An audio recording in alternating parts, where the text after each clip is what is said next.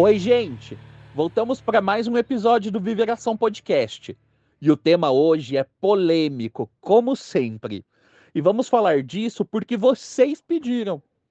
O conceito de padrões de beleza está relacionado ao conjunto de características físicas que são tidas como ideais e tornam-se modelos a serem seguidos pelas pessoas. Esses modelos variam de acordo com o período histórico, país, cultura e idade das pessoas. Pode parecer algo simples, mas não é. Porque, como você já deve ter percebido, os padrões de beleza são construídos. E pense, eles acabam excluindo muita gente, se não a maioria das pessoas. Se falarmos apenas da pressão estética entre homens gays, é preciso ser alto, loiro, magro, malhado, jovem, pausudo e ainda aparentar tanta coisa que tem a ver com o país que é hoje o Brasil e como chegamos até aqui, ou seja, com a nossa história. Você já pensou por que o padrão de beleza ditado por aí nos produtos culturais, revistas, filmes, séries, é sempre branco, europeu, jovem? Isso tem a ver com a nossa formação enquanto nação. Somos um país que se formou a partir de uma ação colonial, onde os portugueses dominaram e escravizaram africanos e indígenas, e mesmo hoje, depois de tanto tempo, ainda temos problemas enormes relacionados a preconceitos de classe e ao racismo estrutural. Mas você aí deve estar se perguntando o que isso tem a ver com o padrão de beleza e com quem você deseja. Pois é, isso tem tudo a ver. Porque os padrões de beleza podem até parecer subjetivos ou pessoais, mas na verdade são construções históricas e culturais e variam de acordo com o lugar, o tempo e a formação de cada povo.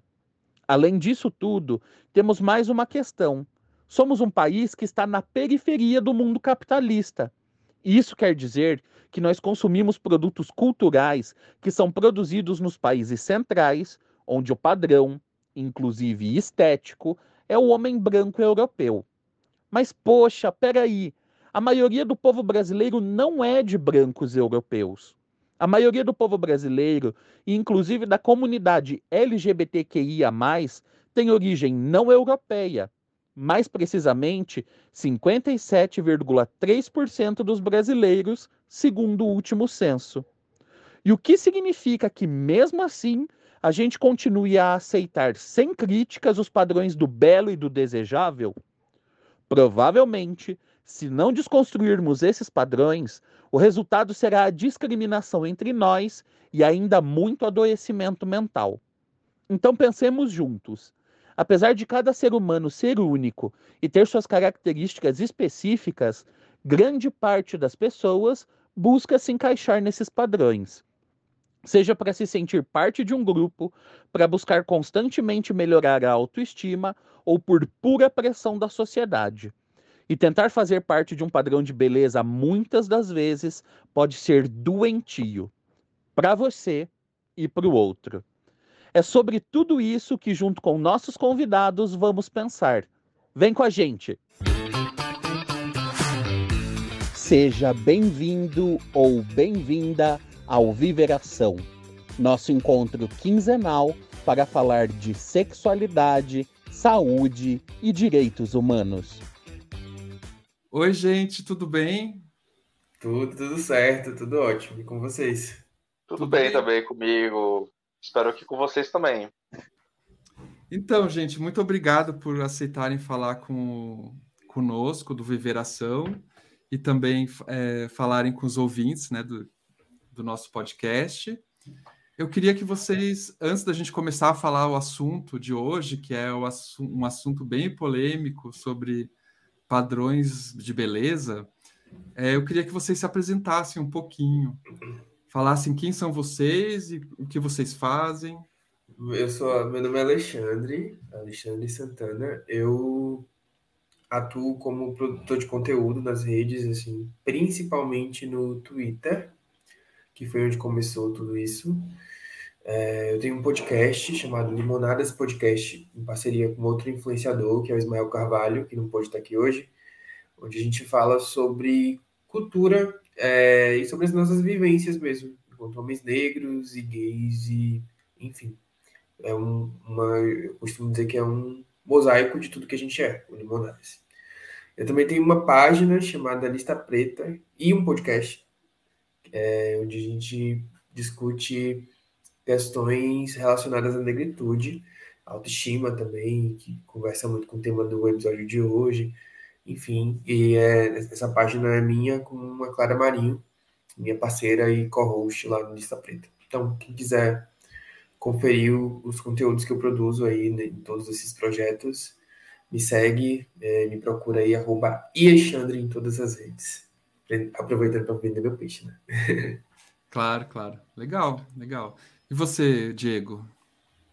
Boa noite aí a todos, a todas, a todos. Sou Diego Mendonça, psicólogo clínico. É, trabalho aí com a parte de psicoterapia e também com história da psicologia.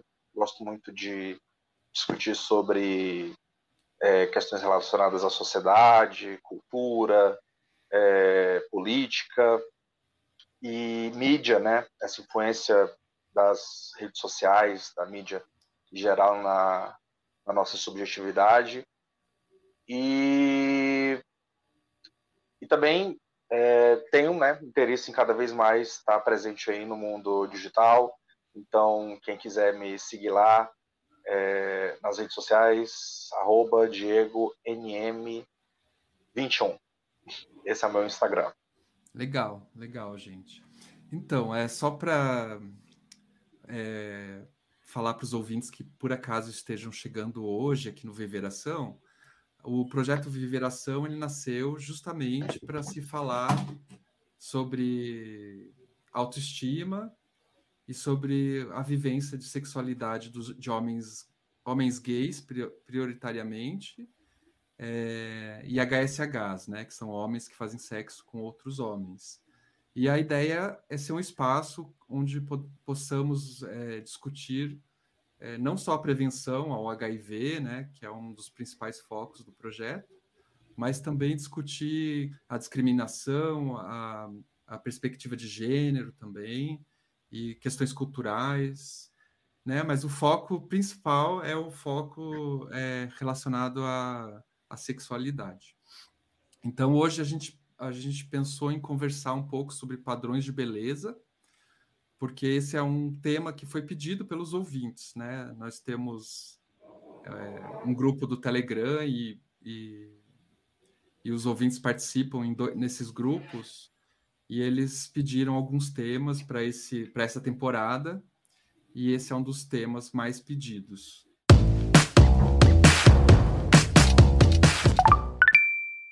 A primeira primeira pergunta que eu tenho, quando eu pensei essa pauta, eu fiquei pensando, ah, a gente que é LGBT, a gente sofre discriminação e preconceito é, fora da comunidade, né? Por, pela identidade de gênero ou pela orientação sexual. Mas dentro da comunidade, a gente também tem uma série de preconceitos, é, tanto entre as letrinhas, né? Eu, entre os, as letrinhas do LGBTQIA+, quanto outras questões, né, como questões de raça, questão de classe, e também nas questões de é, aparência, aparência física, ou questões relacionadas, por exemplo, ao status sorológico, né, se a pessoa é positiva ao HIV, ela sofre sorofobia às vezes. Então, é, eu fiquei pensando que a gente, que é LGBT, a gente tem que pensar, a gente tem que enfrentar um preconceito fora da comunidade e dentro da comunidade, né? E, eu queria saber se vocês concordam com isso. É, concordo. Eu acho que é porque é, enquanto comunidade a gente também não está dissociado de tudo que está fora disso, né? As pessoas LGBTs também estão aí expostas ao mundo racista, gordofóbico, é, sorofóbico, assim como heterossexuais reproduzem também essas opressões, então a gente não está isento disso aí enquanto comunidade LGBT. Em teoria, é, espera-se que seja um ambiente mais acolhedor, né? mas não é o que acontece sempre. Bom, eu eu penso, é, Guto e Alexandre, que para a gente discutir a questão de padrões de beleza, a gente precisa tocar alguns pontos que eu acho que são fundamentais. Isso, isso independente da gente estar tá, é, no meio específico, né, no, no campo LGBTQIA+, ou num campo amplo, né, pensar sociedade, é, sociedades né, em geral, sociedade como um todo. É, eu acho que um dos conceitos que gira em torno disso é a ideia de corpo ideal, esse corpo que existe para ser alcançado. Mas, como o próprio nome diz, é um corpo ideal, que ele existe quanto ideia, né? Então ele nunca vai ser, ele existe inclusive para nunca ser alcançado. E dentro do capitalismo isso faz muito sentido, porque quanto mais você busca, mais você consome, né? Então é aquele corpo. A gente vive numa sociedade, é muito importante que o ouvinte, né, ele, ele preste atenção nisso, porque é, assim a gente vive numa sociedade hoje que ela nos incentiva o tempo todo a estar buscando um corpo perfeito, né? Mas esse corpo ele nunca vai ser alcançado. Então a gente o tempo todo é atravessado por discursos de que nós não, não, não devemos estar satisfeitos com os nossos corpos. Sempre tem que ter, sempre tem que ser melhorado, sempre tem que ser é, modificado, alterado, né? É, nunca nós devemos estar satisfeitos. Então esse é um ponto importante para a gente entender, é, para problematizar as questões dos padrões de beleza na sociedade atual. Essa coisa do corpo ideal, esse corpo que existe para nunca ser alcançado. E quanto mais eu consumo, mais eu preciso continuar consumindo. Mais eu preciso estar modificando, mais eu preciso ir para academia, para centros de estética, mais eu preciso investir em moda, comprar as melhores roupas, deixar esse corpo mais próximo daquele corpo que é ideal. Porém, esse corpo ideal, ele só é ideia, né? É... Então, assim, a pessoa que ela reproduz, é muito importante a gente entender isso, né? Que, é, numa perspectiva mais de desconstrução, a pessoa que é, reproduz muitas vezes um discurso de opressão com, em relação a outra, quanto a determinados padrões estéticos, né? Ela também pode passar por um processo de é, sofrimento interno também, né? De não aceitação de questões relacionadas ao seu corpo. Então, é, é, muito também pensar a questão da imagem corporal. Que imagens que eu tenho do meu corpo? Que imagens? O que é que esse meu corpo representa para mim? Né? É, então, e aí é um outro conceito né, que a gente fala. Conceito de imagem corporal. Esse corpo que muitas vezes parece que está distante daquele corpo que é ideal, daquele corpo que a sociedade fala. Então, para introduzir, eu queria trazer esses dois pontos que eu acho que são, que são pontos-chave para a gente pensar padrões de beleza e, de, e desconstruir um pouco esse conceito, seja dentro do nosso campo, porque nós temos os nossos padrões internos, entre aspas, né, vamos dizer assim, de beleza, dentro da comunidade LGBTQIA+, mas uh, muitas vezes esses padrões eles são uma continuidade de padrões é, amplos, né, sobre esse corpo que tem que ser sempre jovem, esse corpo que tem que ser é, atlético, magro, é, já falei juvenil, uh, um corpo padronizado, e aí dentro da lógica colonialista, né, um corpo branco, é, com olhos azuis, um corpo, é, enfim, esse corpo que tem, assim, o ideal, né, de beleza, e tudo aquilo. E sempre quanto mais a gente se vê distante dele isso pode nos colocar em questões de sofrimento. Queria ficaria muito feliz em também ouvir o que, é que vocês teriam a falar sobre é, isso. é, justamente eu ia comentar Diego que que essa questão do, do belo né é uma é um é às vezes visto é, tanto na mídia quanto nas redes sociais nos aplicativos de encontro como uma coisa subjetiva mas essa questão do belo é uma, coisa, é uma questão também histórica e cultural, né? Que é, não, é, não é uma coisa que eu, porque eu, porque eu, porque eu sou Augusto, ou Guto, eu gosto de determinado tipo de beleza. Não é assim, né? Não é tão simples. É, na verdade, tem é, o tipo de beleza que eu curto, que eu gosto, tem muito a ver com o país que eu vivo, com o, com o tempo que eu vivo. E, Completamente. Né? Você Gosto é, é, é, construção social, totalmente. Então, é óbvio que a gente tem as nossas subjetividades, como você falou, e elas também importam e contam, mas é, somos também aí um conjunto de construções sociais de tudo que a gente cresceu vendo e, e ouvindo. Né?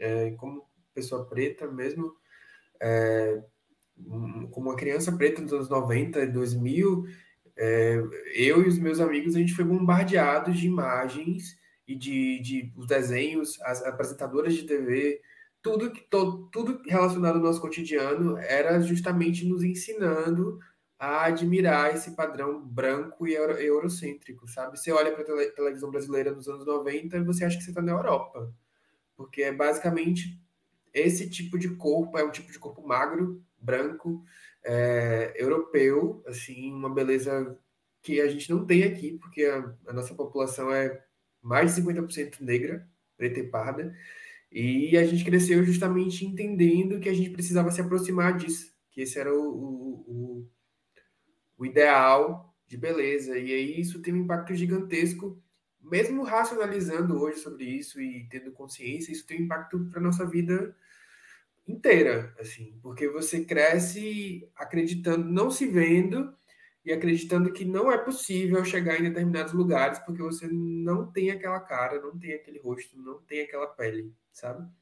Então, é, é totalmente, acho que é, vem disso, da construção social que está todo mundo exposto, assim, branco ou preto, todo mundo foi exposto a esse padrão aí que diz que pessoas brancas, magras, elas são consideradas o ideal de beleza. É daí pensar o papel da mídia nesse processo de desconstrução.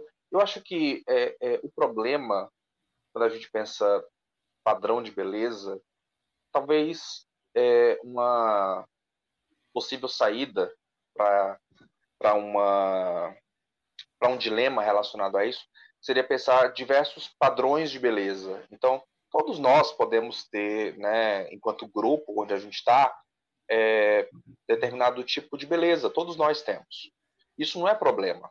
Agora, o problema é quando você tem uma hegemonia de um grupo ou de determinados grupos na sociedade, né, relacionados à beleza, ou seja, só um, um, um perfil, como a gente está colocando aqui, né, só pessoas magras ou só pessoas brancas, né, ditam o que tem a ver com aquilo que é belo na sociedade, né? Esse é o problema. Então, é, a diversi diversificar a beleza né, e diversificar os padrões de beleza é um caminho interessante para a gente ter uma sociedade mais democrática. E a mídia tem papel fundamental nisso, porque a mídia produz opinião, a mídia produz é, é, subjetividade, né? Ela contribui para essa é, até para essa referendação mesmo, né? Daquilo que é belo, daquilo que é atraente, daquilo que é bonito.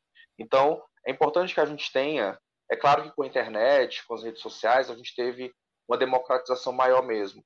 Mas mesmo na televisão, a gente viu, né, uma, como você bem colocou, né, nos anos 90, de, de lá para cá, né, até antes, a gente vê uma, uma certa inclusão né, é, de determinados grupos, mas o caminho ainda é muito longo. Né? A gente ainda vê é, uma padronização ainda em relação à beleza, na, na especialmente na televisão, né?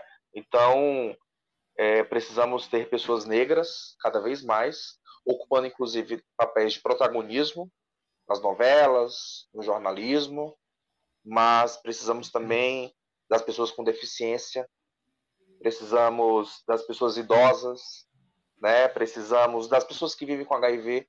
Por que não retratar uma pessoa que vive com HIV como uma pessoa também, né, que tem a sua beleza, né, que também é bela fisicamente, até porque a gente herda, né, dos anos 90 a imagem do Cazuza, né, no estado avançado.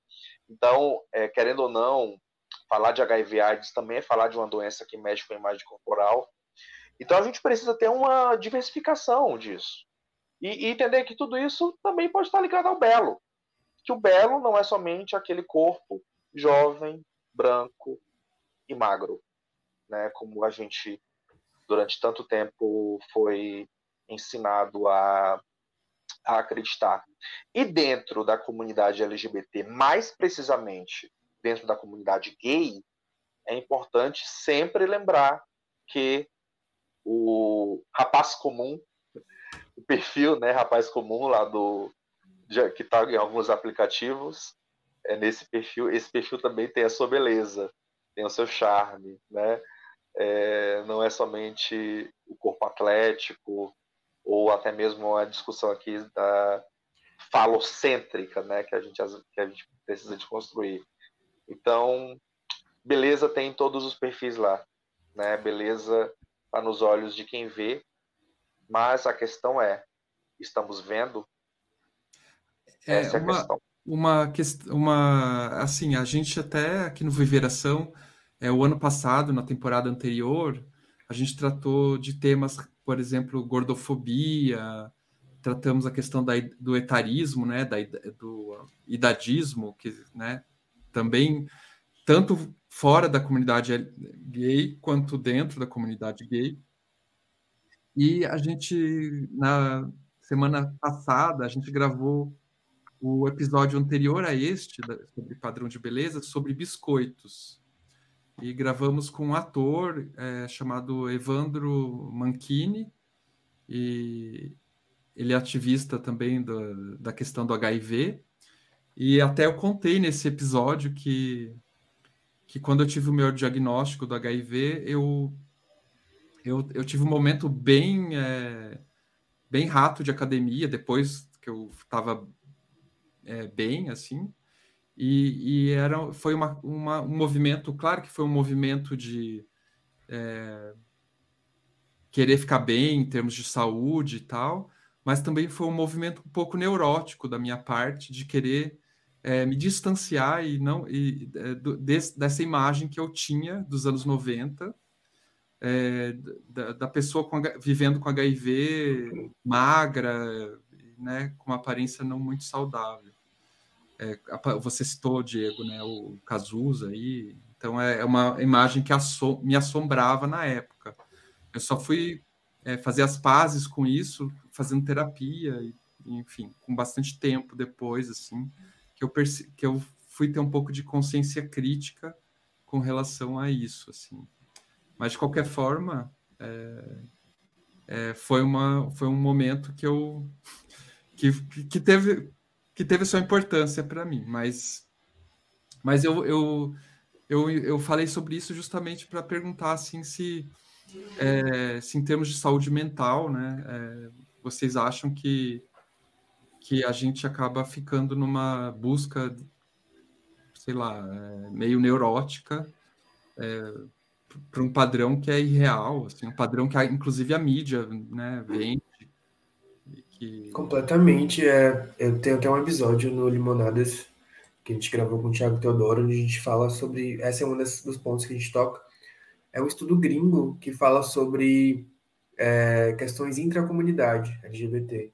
E uma delas é essa busca por padrão estético. Eu não tenho o nome agora, mas se alguém quiser pode me procurar depois nas redes que eu, que eu mando o link do, do artigo.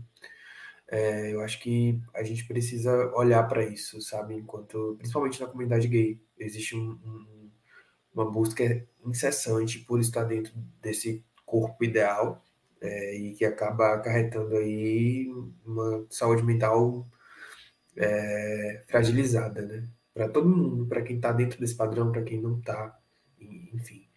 É, falando um pouco meu, da minha relação com a academia, né? É, enquanto homens negros, existe um ideal imagético de homem negro também, ideal, né?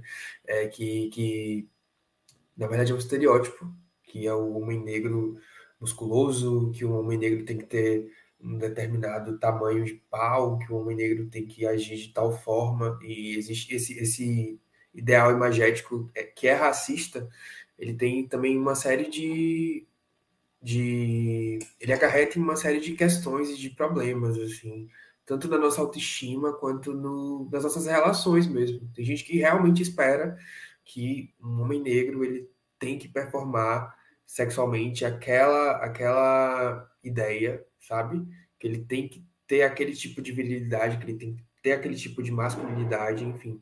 Então, é, falando um pouco da academia, a academia para mim é, hoje é uma relação ainda conflituosa nesse sentido. Se eu malho, obviamente, é, para tenho também as minhas questões pessoais de autoestima, terapia, enfim. Mas eu estou sempre muito atento para não tentar, é, para não deixar essa ideia me, me, me tomar, sabe? Tipo, eu, eu, malho hoje por saúde e também por estética, não vou ser aqui hipócrita, acho que todo mundo se cuida e tenta se, é, enfim, faz o que acha melhor para sua aparência, mas é, eu, é, essa ideia de homem negro tem que ser musculoso, viril, e isso, isso é extremamente degradante para a gente, assim, e para nossa autoestima, sabe? E, e, tem também, não sei se, se você concorda, a, a, o estereótipo do homem ativo também, né? Sim, completamente. Que o homem negro ele tem que ser ativo, que ele tem que ser é, pausudo, que ele tem que ser uma máquina sexual, sabe? Isso vem muito da ideia de mandigo, que é um estereótipo racista aí que perdura por anos, assim. Tem até um, um filme, quem quiser assistir, Infiltrado na Clã, onde ele fala sobre o filme mais racista de todos os tempos, que era um filme que trazia, que o nome do filme é Mandigo, que trazia uhum. a ideia desse homem negro é, selvagem. E a partir daí, desse filme, que, foi lançado aí, acho que no século XX, no começo do século XX, é, houveram uma série de, de situações onde homens negros foram enforcados nos Estados Unidos, e essa ideia é, imagética perdurou aí por anos a fio, no cinema, na mídia, então é muito comum a gente se deparar com essa ideia de que todo homem preto tem é pausudo, é viril, é másculo e quem está fora disso é, nem é considerado como possibilidade afetiva ou sexual, sabe? Então é, é uma questão muito importante que tem que ser olhada com cuidado.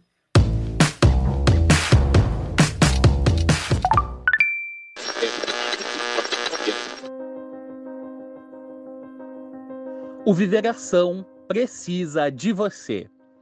Temos atualmente uma epidemia de HIV concentrada na população negra, jovem e gay do Brasil.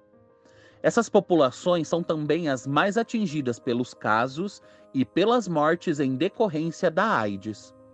Romper os tabus com relação às práticas sexuais é contribuir para a diminuição dos casos de agravos relacionados ao HIV e a outras ISTs.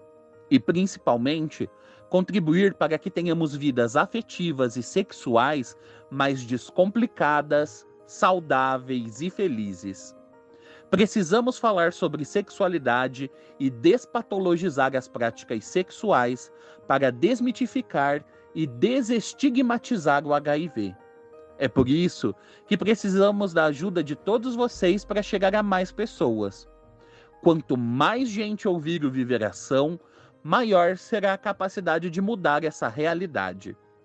Participe da campanha, ajude a impulsionar os episódios do Viveração Podcast. Contribua com a gente. Nossa chave Pix é viveraçãopodcast@gmail.com. Lembrando que viveração é sem cedilha e sem o tio. Todo o dinheiro arrecadado será usado exclusivamente para o impulsionamento dos nossos episódios nos tocadores e redes sociais. Diego, é, sabe que quando eu comecei, quando eu fui fazer a pauta desse episódio, eu fui, eu, eu pesquisei na internet padrão de beleza só para ver o que aparecia. E aí apareceu assim: é uma das, uma das frases que apareceu num, num texto assim. A tendência atual é ter um corpo extremamente esculpido, seco, sem excesso de curvas, levemente malhado, principalmente considerado lindo e saudável. Aí eu lembrei, eu lembrei do, é, de duas coisas que eu escutei. Eu sempre escuto um podcast suíço da da, da televisão e da rádio suíça, que e, e uma ele estava entrevistando uma antropóloga e, e, e ela falou que o, o, o, próprio o padrão de beleza é, é, dos, que é comum nos, entre homens gays hoje em dia, do, do, homem depilado, tem a ver com sorofobia, por exemplo. É uma coisa que eu não sabia.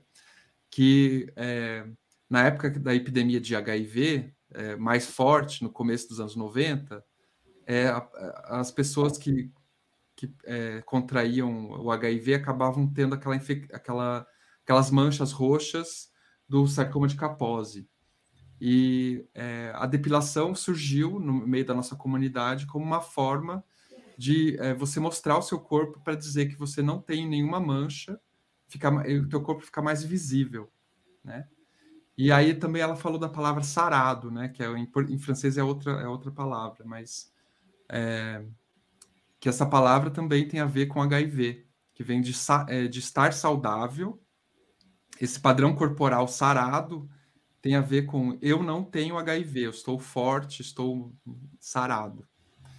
E eu queria te perguntar, que você que como profissional que trata a saúde mental, o que, que você acha sobre essa busca incessante pelo, por um corpo perfeito, né, e um padrão que tem todas as, os, as todos as poréns, né, tanto que o Alexandre trouxe aí do racismo, é, inclusive dentro, dentro do, da nossa comunidade, é, e outras questões, como a gordofobia, como a sorofobia, que eu coloquei agora, ou o etarismo, né, que é uma coisa também que eu acho que afeta muitos homens gays também. É, o que, que você acha, assim? A gente pode fazer, é, Guto, vários recortes, né, para poder compreender esse, é, esse processo contemporâneo de como a gente olha para o corpo na atualidade, né? Para o nosso corpo e para o corpo do outro. É, você trouxe aí, né, essa expressão corpo sarado e, e, pode ter alguma relação sim, né? Porque até hoje a gente utiliza o verbo sarar, né, no sentido de sarar uma ferida, né? É, é, processo aí relacionado à saúde. Não sei se a origem, né, do termo teria essa, essa relação também, é, é, mas acho interessante, acho interessante esse, esse, essa reflexão de um corpo, é, esse corpo atleta, esse corpo musculoso e depilado, onde não, você não vê manchas, né? Me remete a esse mito, né, do corpo que é puro. E o HIV justamente ele vem quebrar esse mito né, de pureza né, que muitas pessoas têm em relação ao seu corpo. Né? Como se uma pessoa que fosse é, HIV negativo, né, ela não fosse um ecossistema ambulante também, né? não tivesse né, é, centenas aí de micro-organismos convivendo dentro dela né, e sobre ela. Mas parece que quando a gente fala de HIV, parece que tem essa ideia, né? Desse recorte do corpo. A pessoa que tem HIV é um, é um corpo que é impuro, né? É um corpo que, mesmo que se depile, ele vai ter manchas, mesmo que sejam, mesmo que manchas internas, né? Ele é um corpo maculado. Se a gente pega essa ideia religiosa, né, de um corpo que está imaculado, parece que o corpo com HIV é um corpo constantemente maculado e, portanto, nunca vai poder voltar a ser um corpo puro, por mais que a pessoa constantemente se esforce. É, quando a gente pensa, quando a gente pensa a questão do, da gordofobia, gente, eu me lembro um pouco a questão do etarismo também. É esse corpo que tem que ser o tempo todo jovem. Aí a gente faz um recorte tempor, é, de pensar a temporalidade. E por que, que nós enaltecemos tanto né, a, a, a juventude? Porque é na juventude que a gente tem uma é, impressão de certeza de que nós estamos longe da morte. Então, esse enaltecimento da juventude tem a ver com essa nossa rejeição a esse corpo que é finito, né? A essa ideia desse corpo que passa, que passa com o tempo. Então, por que, que a maricona é rejeitada né, dentro do mundo gay? Porque né, o corpo que tem que ser valorizado é o corpo bonito, jovem, né? Inclusive eu nas relações sexuais muitas vezes vou me apropriar desse corpo. A gente tem que lembrar, inclusive, que a relação sexual tem um caráter também antropofágico, né? Eu como o outro, né? De alguma forma, eu assimilo, eu engulo. Então, muitas vezes a pessoa que tem essa tara, né, pelo corpo negro, é, viril, com o pênis grande, é, é sim um, uma ideia racista, tem a ver com toda a nossa herança colonial, é, mas sobretudo também tem a ver com um caráter também de inveja, né, desse corpo que eu queria para mim. Quem fala disso muito bem é o filme Corra, né, é, do nosso querido Jordan Peele, que fala muito bem dessa desse racismo que se pauta na inveja, né, do corpo negro na, nessa visão estereotipada que se atribui a ele. Mas o que é que você ia comentar mais, Guto? Não, eu ia perguntar o que você acha em termos para a comunidade LGBT, né? É, se, se, você acha que, que, que, tem consequências em termos de saúde mental mesmo, assim.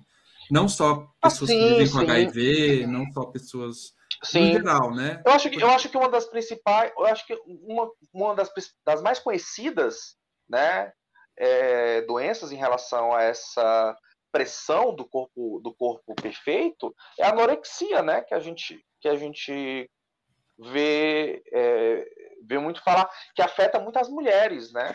Porque é importante a gente também fazer um, um recorte de gênero aqui. O homem ele sofre é, de, um, de uma forma diferente, né? Como a mulher sofre. A mulher tem uma pressão, né? De, de um corpo magro, de um corpo é, perfeito diferente, porque na sociedade patriarcal que a gente vive, a mulher é objeto do homem, né? Então, ela tem que estar sempre bonita, é, atraente para o seu marido, né? Então, a anorexia, ela ainda é muito predominante nas mulheres, e para mim isso tem a ver, né, com o fenômeno do patriarcado, né, do machismo. Isso para citar um exemplo, né? Nós temos outros. Então, mesmo que a pessoa não seja anoréxica, mas a pessoa que tem depressão, né? Porque não, porque não alcança esse corpo, né? Ela olha para ela e não aceita o que ela vê. Ela não e, e, assim, ela não aceita. Ela teve, ela tem que ser diferente. Já escutei, né, de diversas pessoas. Eu não aceito o corpo que eu tenho. Eu não aceito ser gordo. Eu não aceito ser negro. Eu não aceito ser pardo. Eu não aceito ter um pênis inferior a 18 centímetros. Eu não aceito. Assim, a pessoa não aceita. E se ela não aceita, ela vai sofrer, obviamente, com isso por toda a sua vida. É, me chama bastante atenção assim ao fato que o fato que as principais que é, além das mulheres, né, que, que os homens gays sejam sejam vítimas da pressão estética também. Assim, a, é, é, meio, é uma coisa meio notória, né? O, o sofrimento causado pela essa pressão estética, é, tanto nas nossas relações entre homens gays, quanto é, na relação que, que nós temos com, no, com, nós, com o nosso corpo, né? Então, é, a pressão por sempre estar bem e sempre estar, é, digamos, é, sarado, enfim. E é doido como esse, corpo sarado ele é associado à ideia de saúde, né? Quando geralmente não é. Assim, falando muito de do, do que eu vejo e do, do, das pessoas que eu do que eu ouço e do que eu vejo nas redes, né? Nem sempre é. Aliás, na maioria das vezes não é. Sim, do ponto de vista ponto de vista médico, você vê pessoas gordas, mas com uma distribuição de, de gordura pelo corpo onde elas vão ter um desempenho físico muito melhor do que pessoas que vão ter gordura localizada, né? São magras, mas que tem aquela, aquela gordura localizada no abdômen, que muitas vezes está associada mais a colesterol alto, e por aí uhum. vai. É, é. Muitas vezes esse, essa busca por esse corpo, ela, ela procura métodos completamente é, prejudiciais ao corpo mesmo, uhum. assim, tem questões de hormônios ou de até mesmo drogas. Tem gente que que, que usa de fato para tentar corresponder e chegar naquele corpo. Então, não necessariamente tem a ver com saúde, né? É muito mais estética mesmo e a gente e as pessoas propagam essa ideia de que um corpo sarado é um corpo saudável e que o corpo gordo, por exemplo, é um corpo que não é saudável. E nenhuma das duas afirmações é verdadeira. Até falando, até falando de mim mesmo, né, partilhando um pouquinho, durante um tempo isso foi um, isso foi um problema para mim, né, saber que eu por eu ser uma pessoa que investe muito na, na, na academia, mas não na academia de musculação, né, academia de, de ciências, né, eu não vou eu não vou ter eu não vou ter o corpo, né, é, aquele corpo que é padrão. E, né, por um certo tempo isso foi um problema para mim. Hoje não é. Hoje eu realmente não sinto é, inveja, né, assim, pelo menos de uma maneira bem consciente, né. Eu não sinto inveja da pessoa que tem aquele corpo, né, que é padronizado. Isso não quer dizer que eu não deva buscar cuidar do meu corpo até numa perspectiva de saúde, como a gente colocou aqui. Mas é, eu acho que, é, que essa é uma, é uma diferença. Uma coisa é eu ir, eu ir à academia, o que é que eu busco? Né? É ter é, uma melhoria da minha saúde, é, gostar mais de mim, mas isso não quer dizer que eu vou ter necessariamente que ter aquele corpo que é padronizado, que está colocado ali. Eu vou continuar tendo um corpo muito próximo do corpo que eu tenho hoje, provavelmente. E tá tudo certo. Né? Porque eu tô bem, eu, eu, eu gosto de quem eu sou. Então eu acho que essa é uma mensagem que é bacana para quem está ouvindo a gente, né? Refletir. Será que eu uhum. preciso ter esse corpo que o tempo todo dizem que eu tenho? Será que eu já não sou bonito e as pessoas, inclusive, muitas vão me, me achar bonito e eu que não vou ver, né? É, é, por causa eu, disso eu posso até contar, Diego, assim, que é, quando eu era mais no, novo, assim, quando eu tinha uns 20 anos tal, eu não me achava bonito. E hoje que eu tenho mais de, mais de 30, mais de, já cheguei, passei dos 40, eu me acho bonito e me acho gostoso, sabe? Aquela, sabe aquele meme. Eu sim, gostosa, sim. Eu estou gostosa sim. pra caralho. É você se amar, é você se amar do jeito que você é, gordo, magro, é, com necessidade especial, com deficiência, você que passou aí dos 50, dos 60, a beleza, ela não é, eu acho que essa é uma das principais mensagens que a gente pode deixar aqui. A beleza não é exclusiva de um grupo e muito menos de um tipo de corpo. A é, beleza é de todo mundo. Alexandre, eu, eu queria te fazer uma pergunta também. Você é, falou um pouco do estereótipo, né, do homem negro. E eu fiquei pensando também na questão da, é, da falta de representatividade é, das pessoas pretas é, na mídia, porque o padrão de, digamos, o padrão de beleza que é reproduzido na mídia, muitas vezes é, falta, né, é, a representatividade é, que seria o, o natural, pensando na população afro que a gente tem no Brasil, que é gigante, Uhum. É, você acha que isso tem uma, é, consequências assim, em termos de, é, dificuldade de construção de identidade? Total, total. A gente está falando muito aqui do, dos impactos do, desse padrão aí no, na, no campo afetivo e, e, sexual, né? mas vai muito além disso. É, eu cresci numa geração que foi ensinada que o nosso cabelo era ruim, que hum. o, o meu nariz era feio e que as pessoas com o meu rosto elas estavam destinadas aí a ser parte da população carcerária do, do país, mas nunca estar em espaços de poder ou de, de é, em, em, espaços como a universidade, por exemplo, sabe? Então, é, isso tem impacto na nossa vida profissional, pessoal, nas nossas relações, em tudo. Então, com o advento da internet, de todas essas questões e com as mudanças que têm ocorrido nos últimos anos, assim, acho que ainda caminhamos a passos lentos, mas eu fico muito feliz de ver que as próximas gerações elas vão lidar com um, um, uma representação midiática muito melhor do que a que eu tive quando eu tinha, sei lá, oito, nove anos de idade, sabe?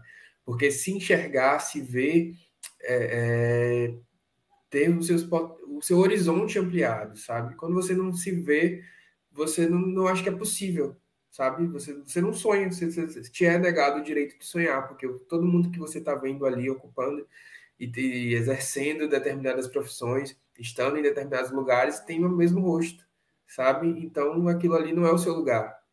Então eu acho que o, o, o principal impacto, inclusive, desse padrão de beleza é, é nas na nossas possibilidades enquanto pessoas pretas, sabe? Então eu acho que a, a gente precisa falar sobre isso e a gente precisa cada vez mais buscar que pessoas pretas estejam ocupando espaços. É, muito se, se esvaziou o termo representatividade na internet e tal, mas ela continua sendo bastante importante, sabe? Representatividade e representação social. Porque se a gente tem mais da metade da população negra, por que, que na televisão é, a grande parcela é branca, sabe? Por que, que até outro dia, se não fosse a política de cotas, a grande parcela nos cursos, é, ainda é, na verdade, né? a grande parcela do, dos cursos mais difíceis da universidade é de pessoas brancas.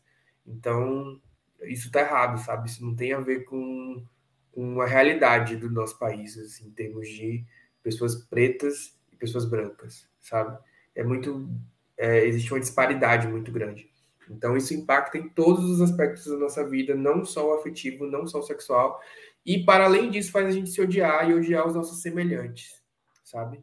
É, tem, tem muita gente, tem, tem muitas pessoas pretas que não se relacionam com outras pessoas pretas, sabe? Que não consideram essas pessoas como possibilidade afetiva justamente por terem sido ensinadas de que só existe beleza num corpo branco e num corpo padronizado.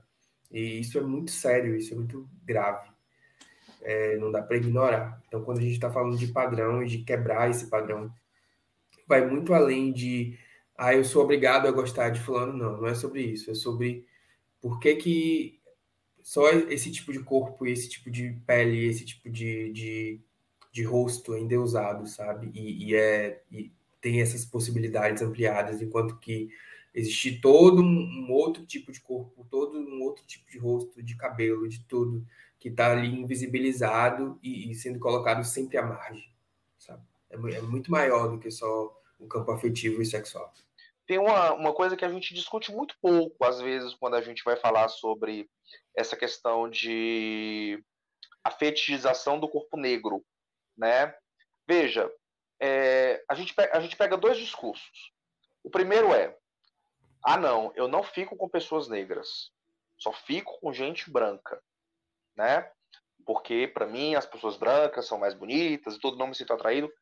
É, é, existe uma grande possibilidade de contexto racista nesse discurso, né, de atravessamento, né, de uma mentalidade colonial e tudo nesse, nesse discurso? Sim, né? A pessoa que diz que não fica com gente negra, né?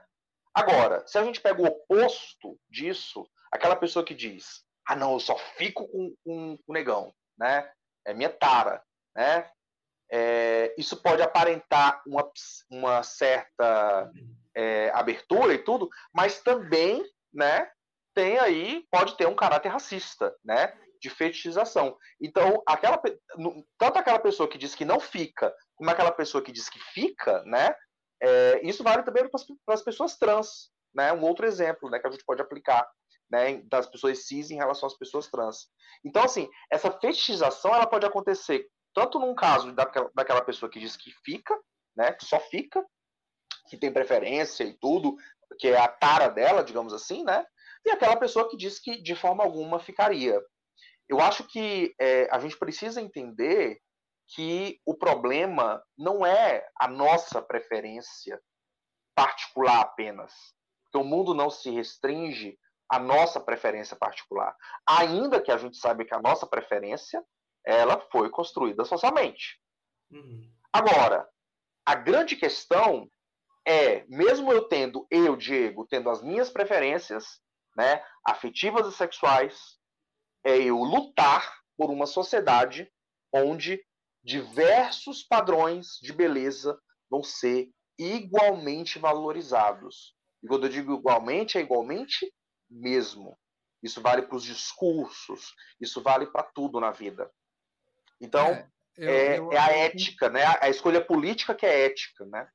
Eu concordo. Eu muito disso que você falou do, do, da questão de que tem gente que fetichiza e acha que tá tudo bem. me lembrou uma situação que aconteceu no Twitter essa semana passada, onde estava se discutindo o Jay-Z, né? Porque as pessoas sempre atacam a aparência dele. E aí uma pessoa levantou essa questão, aí um, um menino respondeu, um menino branco respondeu, ah, mas eu, eu não sou racista porque eu acho Michael. Jordan lindo. E a gente sempre se depara com essa questão, né? É a síndrome, a gente chama muito de síndrome do preto único. Ah, se eu, se eu gosto do B. Jordan, que é um preto que está ali dentro de todo aquele arquétipo de, de homem negro másculo, viril e, e, musculoso, eu não sou racista. Quando na verdade você está reproduzindo o mesmo ideal aí, colocando ele num lugar de fetiche e de, e de hipersexualização, sabe? Isso acontece muito, muito. Quando não é. Um outro exemplo recente é o Paulo André do Big Brother, por exemplo. Ou o próprio, o próprio Baco, que é, um, que é um cantor que ultimamente tem implementado diversas discussões sobre essa questão da hipersexualização.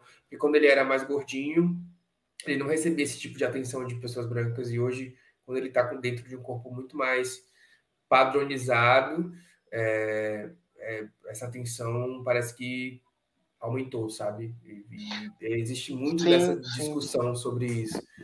Então eu achei importante você ter tocado nesse ponto, porque é, é muito isso, esses dois extremos, sabe? Eu não é, gosto é, das pessoas e, pretas, ou então eu fetichizo, as pessoas pretas que estão dentro daquele meu fetiche eu, são, são, é, eu, é, são as únicas com as quais eu me relaciono. Isso acontece muito. É, eu... e, e, você trouxe só, desculpa, Guto, mas assim, só uma coisa que é importante. Eu juro que, né, é, eu te dou a palavra, mas assim, é, essa integração também que eu acho que a gente tem que pensar. Porque os recortes, eles são importantes quando a gente vai levantar bandeira, quando a gente vai fazer militância, né? Militar por, né, por um grupo A, B, C e tudo. Mas quando a gente pensa diversidade humana, a coisa não está dividida. Então, tipo assim, é pensar beleza no corpo negro, é pensar beleza no corpo negro jovem, no corpo negro é, idoso, no corpo negro é, gordo, magro, gordo, magro, é, idoso, e por aí vai. Essa integração é que faz a, a, a, a gente desconstruir também, né? É pensar essa beleza. Então, é, quando a gente pensa corpos negros, né, existe uma diversidade aí. É não homogeneizar. Porque quando você faz essa homogeneização, você fetichiza. Né? Então, tipo assim, é, as pessoas. Hoje a gente vê na mídia, né, na mídia preponderante, até uma certa inclusão do corpo negro jovem, né? Atlético, né? E tudo. Mas ainda é um caminho para se seguir, porque tem uma diversidade de corpos negros, assim como tem uma diversidade de corpos na idade e por aí vai. Então, hum. é essa diversidade de diversidades que a gente tem que valorizar cada vez mais. E ela é contínua. Ela é, ela é um desafio para todos nós.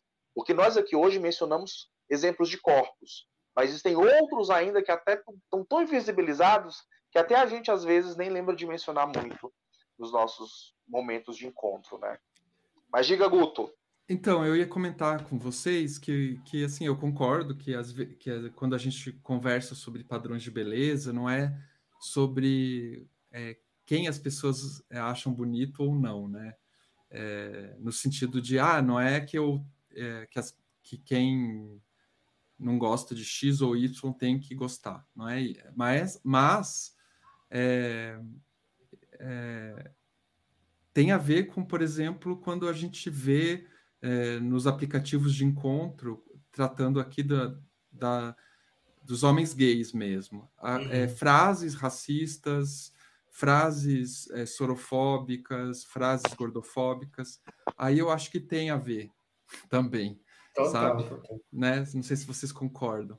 Tem a ver também com é, um exercício que eu faço muito, é, assim, costumava fazer, é olhar o Instagram da pessoa.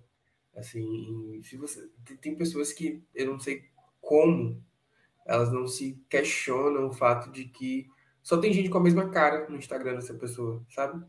É, todos os amigos, todo o círculo dela é extremamente igual, padronizado, sabe? Não tem ninguém ligeiramente diferente daquilo.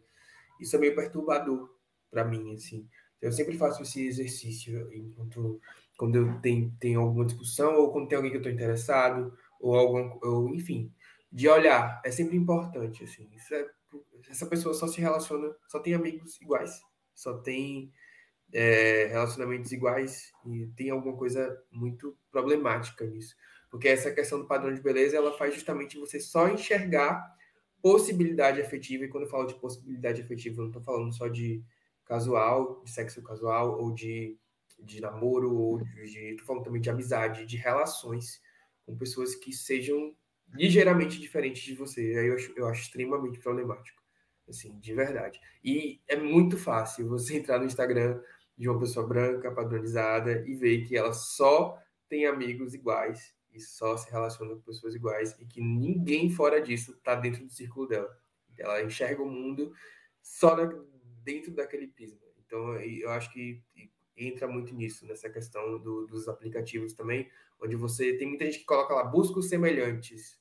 Eu acho bizarríssimo, entre outras coisas. Eu mesmo já fui vítima de, de violência, de, de várias violências racistas em aplicativos, assim.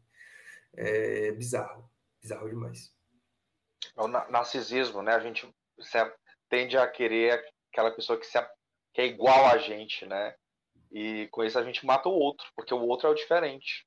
E é legal quando a gente justamente se relaciona com pessoas, independente de ser namoro, amizade, quando são pessoas diferentes da gente. Eu vejo, Guto, que assim, é, a questão do gosto pessoal, né?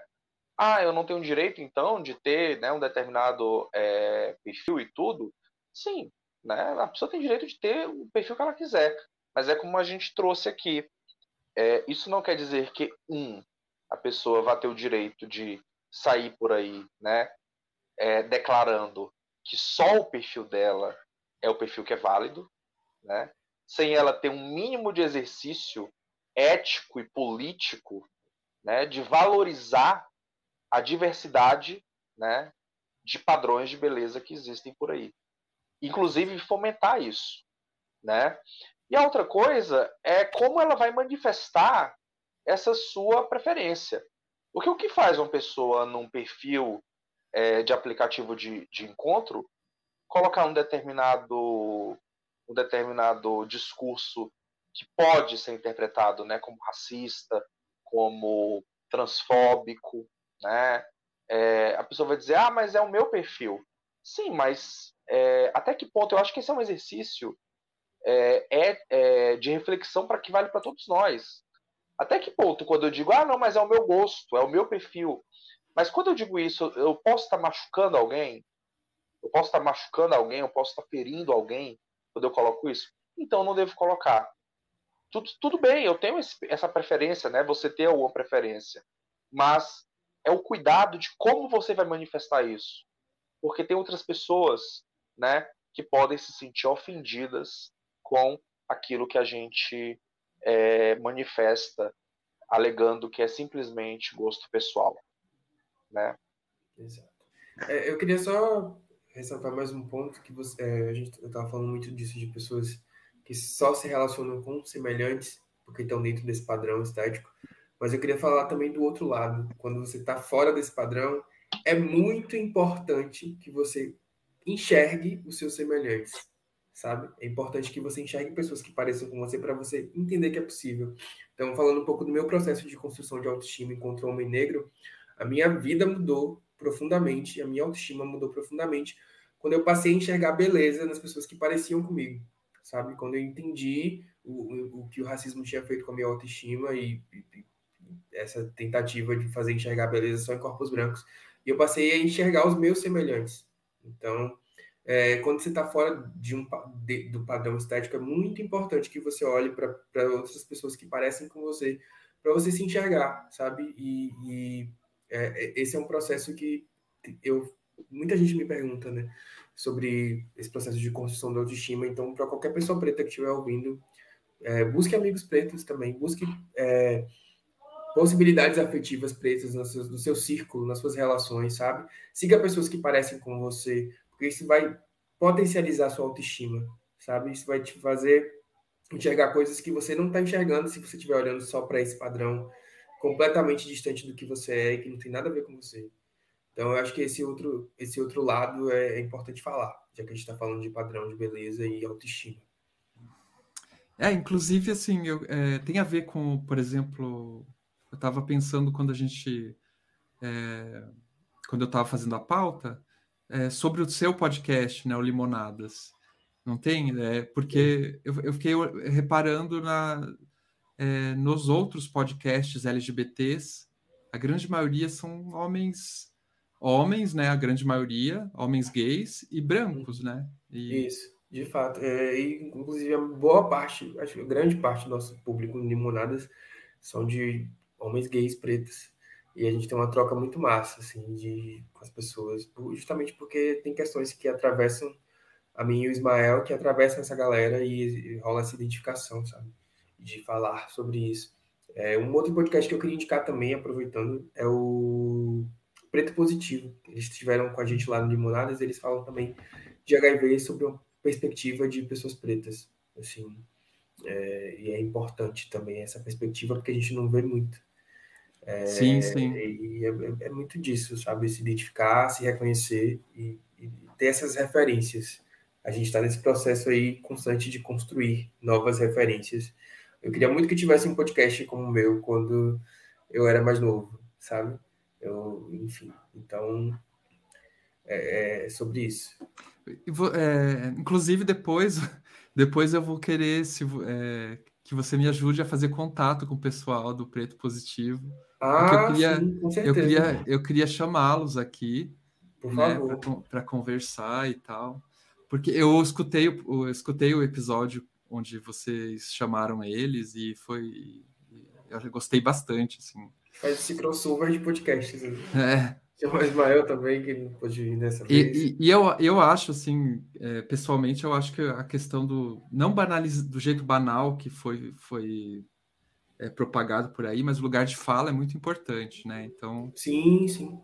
É, não sei se você, vocês concordam com isso. É, é, o lugar de fala é outro sim. termo que foi esvaziado na internet. Né? As pessoas acham que o lugar de fala é o é, lugar de autoridade universal. Tipo, hum. porque eu sou preto, eu tenho toda a autoridade do mundo sobre racismo. Então, tudo que eu falar você vai ter que aceitar. Não é, não é sobre isso. O lugar de fala é sobre escutar as pessoas de de onde se fala, de onde elas falam, todas as pessoas numa conversa, num debate, sabe? Então, eu acho que é mais um termo que foi esvaziado e que fala muito sobre isso. A gente precisa escutar mais pessoas pretas, precisa escutar mais pessoas indígenas, precisa escutar mais as minorias, porque elas foram pouco escutadas é, na construção do nosso país, sabe? Se a gente quer construir um país melhor, um mundo melhor para todo mundo, elas precisam dessa voz. Mas o lugar de fala não é sobre é, ter autoridade universal sobre um tema que ninguém tem. Assim, ninguém é completamente certo de tudo, dono da verdade, sabe? E a internet coloca o lugar de fala como se fosse isso, assim, como se fosse uma carta que te impede de argumentar. E não é sobre isso. Está longe de ser. É, foi mais um termo aí extremamente esvaziado que a gente tem que lidar. Eu tive uma experiência esse final de semana. Eu fui para Fortaleza e, e fui justamente dar, fazer é, dar uma oficina para pessoas vivendo com HIV sobre, é, é, sobre comunicação. E a gente tinha que montar uma, uma campanha de comunicação sobre é, adesão ao tratamento é, do HIV e uma campanha sobre I igual a I, né, que é o indetectável igual a intransmissível, que é quando a pessoa faz o tratamento, ela fica com a carga viral indetectável, e é, não transmite, o HIV não, não é mais transmitido em, por via sexual. E aí foi uma experiência muito legal, porque é, na verdade a campanha, eu sou jornalista, mas a, eu falava para o pessoal: a campanha não sou eu que vou fazer, quem vai fazer são vocês que conhecem a realidade local, né? conhecem Fortaleza, conhecem as unidades de saúde. E, e foi um pouco sobre isso, sobre a, como montar uma. É, como ouvir as pessoas, na verdade. Né? Talvez eu sistematize, né? a gente montou dois, é, dois cartazes, mas eu sistematize tal o que foi falado lá, mas foi, na verdade, foi uma experiência de, de ouvir mesmo. Foi bem isso que você falou. Assim. Eu passei é, o sábado e o domingo ouvindo pessoas, né? Para tentar produzir uma, uma um material é, de comunicação que espelhasse, que conversasse com a realidade daquelas pessoas ali. Gente, a gente já estourou o nosso tempo. Eu queria, eu queria só é, ir, ir, terminando, aí caminhando para o nosso para o final, mas eu queria que a gente pensasse é, rapidamente, assim, se vocês é, veem é, soluções, né, para essa questão da superação do racismo ou da superação do preconceito com relação a, a, a, a estética corporal, enfim. É, e isso é, podem falar do, a partir do que vocês é, pensaram aí, né? Enfim, você, Diego, pode falar enquanto profissional da saúde, né? E acho que o Alexandre pode falar é, pensando aí a questão do racismo, se ele vê, é, eu acho, eu, eu desconfio que, o, que a resposta do Alexandre tem a ver com comunicação, com não sei se eu estou certo. É, eu, no meu caso, é, não há outro caminho para combater o racismo, um caminho melhor que não seja pela educação.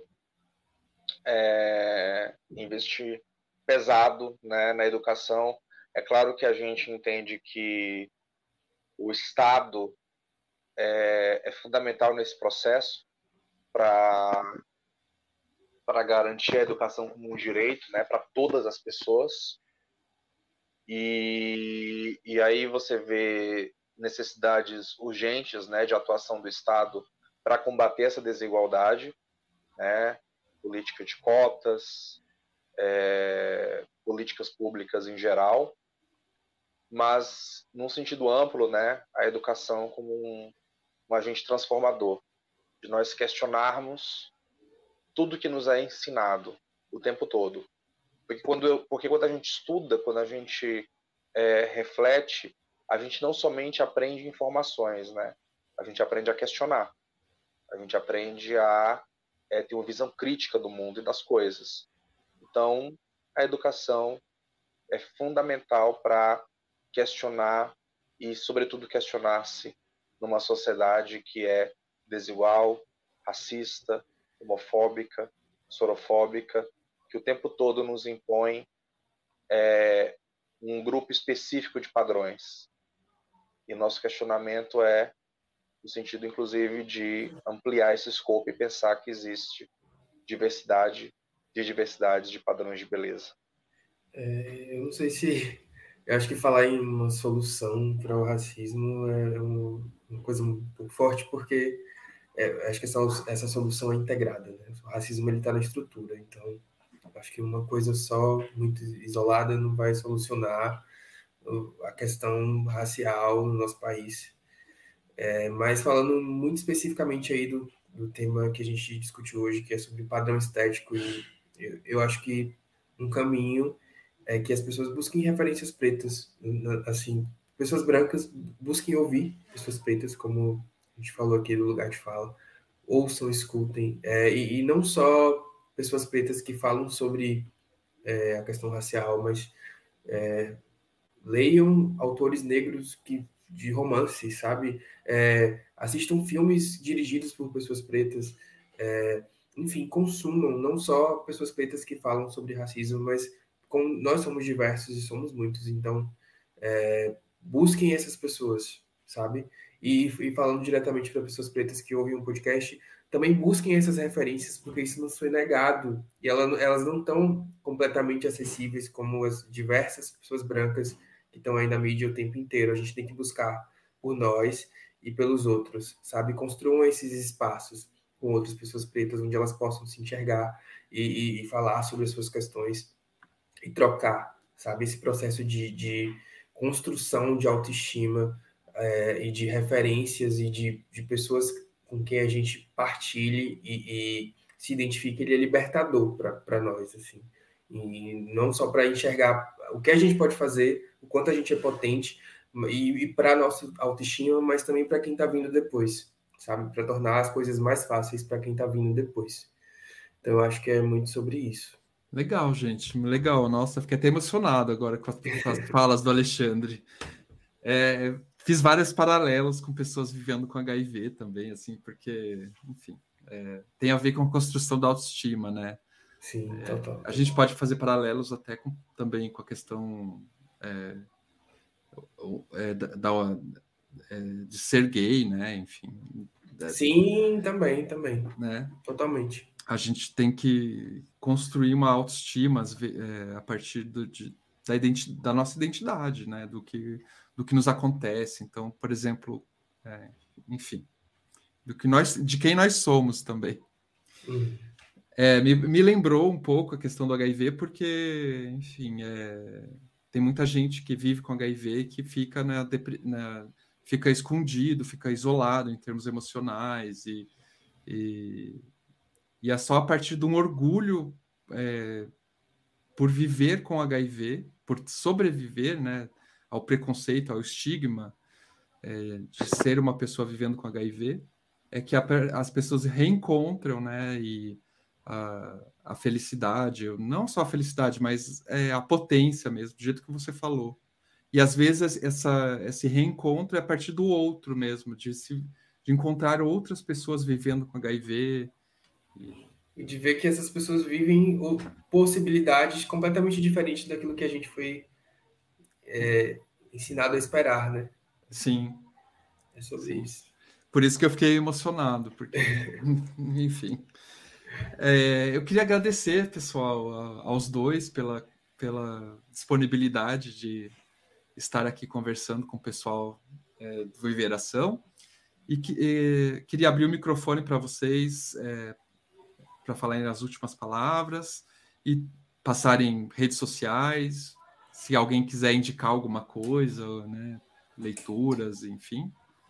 É, é, é eu, eu queria primeiro agradecer o convite, assim, pedir desculpas que eu não vi antes, porque esse convite já vem mais antigo e com agenda, com faculdade, eu estou terminando a faculdade, gente. Eu sou creator, mas eu também sou estudante universitário, então é complicado, mas é, agradecer muito e queria dizer que eu quero voltar aqui com o Ismael ou com a Clara ou sozinho também para falar sobre qualquer coisa, pode me chamar que eu venho.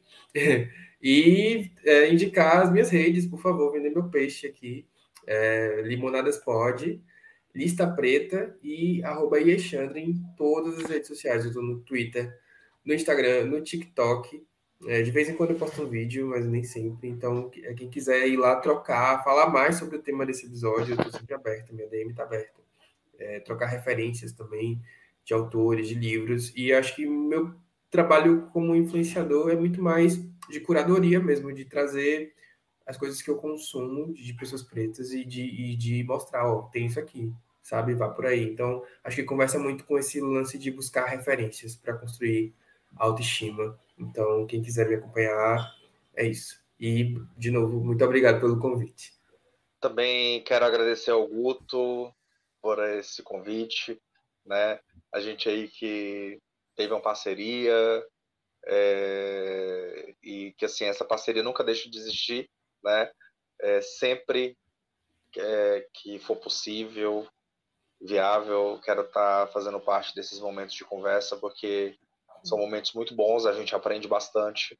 Parabéns pelo projeto, Guto, pela pela continuidade, pela persistência. Eu sei que é desafiador, né? Mas eu tenho certeza que você está aí é, contribuindo, né, uma para isso que a gente está falando aqui, né, uma sociedade mais justa, mais plural, que se enxergue na sua pluralidade. Acho que esse é o papel da gente, né? Se cada um fizer um pouquinho, né, de disso, acredito que a gente tem uma sociedade bem melhor. Então, né, para quem quiser me seguir aí, Diego NM é, 21, né? É, no Instagram e Diego Mendonça.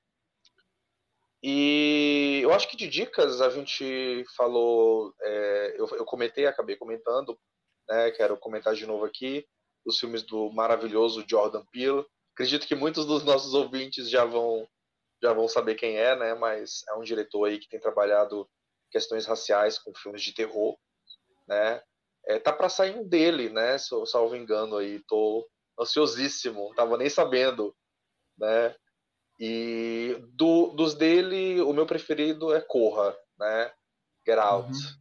É maravilhoso e para mim é o meu preferido. Agora, outro filme que me chamou a atenção recentemente, é, que eu também gostaria de indicar, é Uma Noite em Zorro, Não sei se vocês já, se vocês já viram, mas Não. é um filme de é um filme de terror, bem, oficialmente, né, de terror, terror um pouco de suspense, mas que trabalha questões ligadas a, a um pouco a questão feminista, né, as questões de, de gênero. Acho que é melhor colocar assim questões de, de gênero, né, questão da mulher, né, não sei se propriamente feminista, mas que trabalha questões de, de relacionadas ao campo da mulher. E eu acho muito interessante.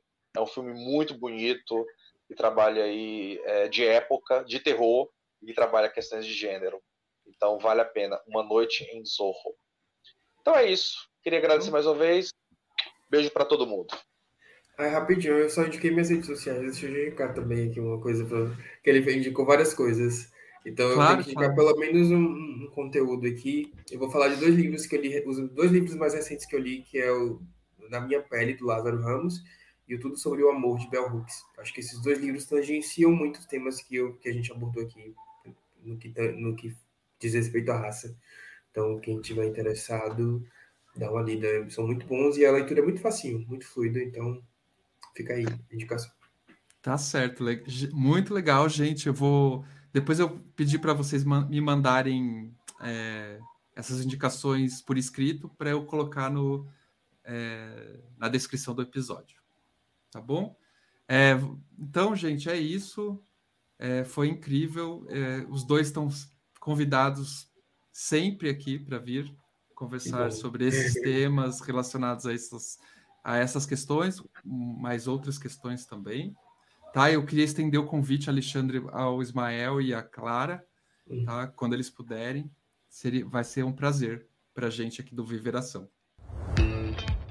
O Viveração tem como coordenador e gestor de redes sociais Augusto Mena Barreto. Breno Gonçalves da Silva como auxiliar de coordenação e também gestor de redes sociais. Guilherme Mendes Muniz na edição de som e mixagem Breno Otávio Camargo como designer gráfico e Matheus Freitas nas locuções das vinhetas de abertura e encerramento dos episódios. A segunda temporada do Viveração tem o apoio e o financiamento do Fundo Positivo,